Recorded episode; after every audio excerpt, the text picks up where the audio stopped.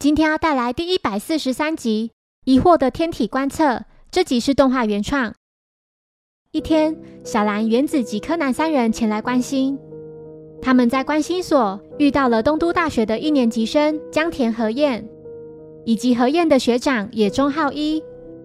原子想起，他昨天才在电视上获奖，据说是被称为天文界里的诺贝尔奖。接着又遇到了另一名学长秋本广志。野中向小兰三人提到，他们都是在对面那个卫星天线台上摄影的，开车过去只需花上一两分钟。他还说，广志因为自己得了奖，竟然跑去买了一台和自己一样的相机。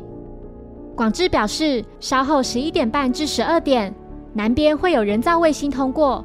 说完，便和野中两人离开。时间来到十一点五十分，广志提到自己摄影的时间，通常都在晚间九点至凌晨三点之间。现在在进行的拍摄是一种固定的摄影方式，所以可以不必顾着相机。柯南知道，像这样的拍摄方式，星星就会犹如线条一样。小兰询问野中现在在哪里呢？广志回复，他现在就在对面的卫星天线台上。广志提到，野中是在晚上九点至十二点，以及十二点至凌晨三点会拍摄两张照片，所以在十二点的时候必须调整相机。广志提议大家使用望远镜。看看对面天线台上的野中。午夜十二点十五分，由于距离过于遥远，他们并没有办法看清楚对面的野中，只能看到有个影子站在那里。这时，柯南三人清楚看见那个人影竟然从天线台上掉了下去。广志请何燕尽快报警，并表示自己先去天线台下看看状况。午夜十二点二十分，广志及柯南等人来到天线台下。他们看见野中已倒地身亡。十二点二十五分，柯南跑上天线台，他用手电筒照亮栏杆旁的地板，确认当时死者就是站在这里。栏杆显得很低，且上面还有露水，地上也因此变得湿滑。难道这是件意外吗？接着又在一旁地上发现了一些碎石，碎石上方栏杆上的痕迹还很新，而且剥落的方式也很奇怪。他观察着一旁的两台相机，相机上面都装有自动拍摄按钮，也就是说，现在人在拍摄中。广志及其他人也相继来到天线台上。广志提到，左边这台相机是野中的，右边则是自己的。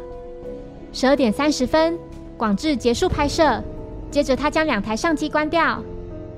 凌晨两点，警方来到现场，在专家鉴定下。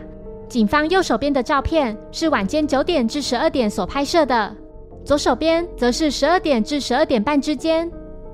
之后，柯南向何叶询问广志及野中的关系。何燕表示，关于那个奖项是他们两人一起研究的，可是野中却对外宣布那是他自己的作品，而这次的观测活动则是广志提议的。接着，柯南麻醉原子，并变身为他的声音说。野中是被广志杀害的。广志在晚上十一点半过后，和野中两人去到天线台上，广志就在那里把他推了下去。凶手为了不让我们看到，还谎称会有人造卫星经过，想把我们的注意力都只朝向天空。当时大家看到的人影并不是野中，而是个假人。凶手利用钓鱼线将假人固定在栏杆上，那个栏杆上就有许多新的痕迹。十二点十五分，线上的定时器启动后，假人就会掉下天线台。凶手和其他人理所当然就成了目击者，同时也让凶手制造不在场证明。那个假人其实就在凶手的车底下。他在一到达天线台时，就刻意把车子停在假人上方，不让其他人看见。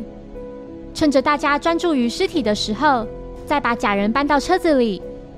证据就在凶手所拍的照片里，将照片和野中那张九点至十二点间的做个比较，就真相大白了。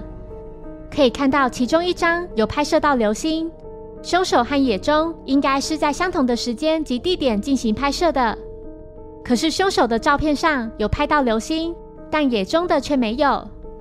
也就是说，野中的照片并不是在今天拍到的。广志认罪，并表示获得奖项是自己的梦想。为了得奖，就算共同研究也无所谓。可是野中却独占了奖项。谢谢收听，如果喜欢本节目，欢迎小额赞助给我支持，谢谢。那我们下一集再见，拜拜。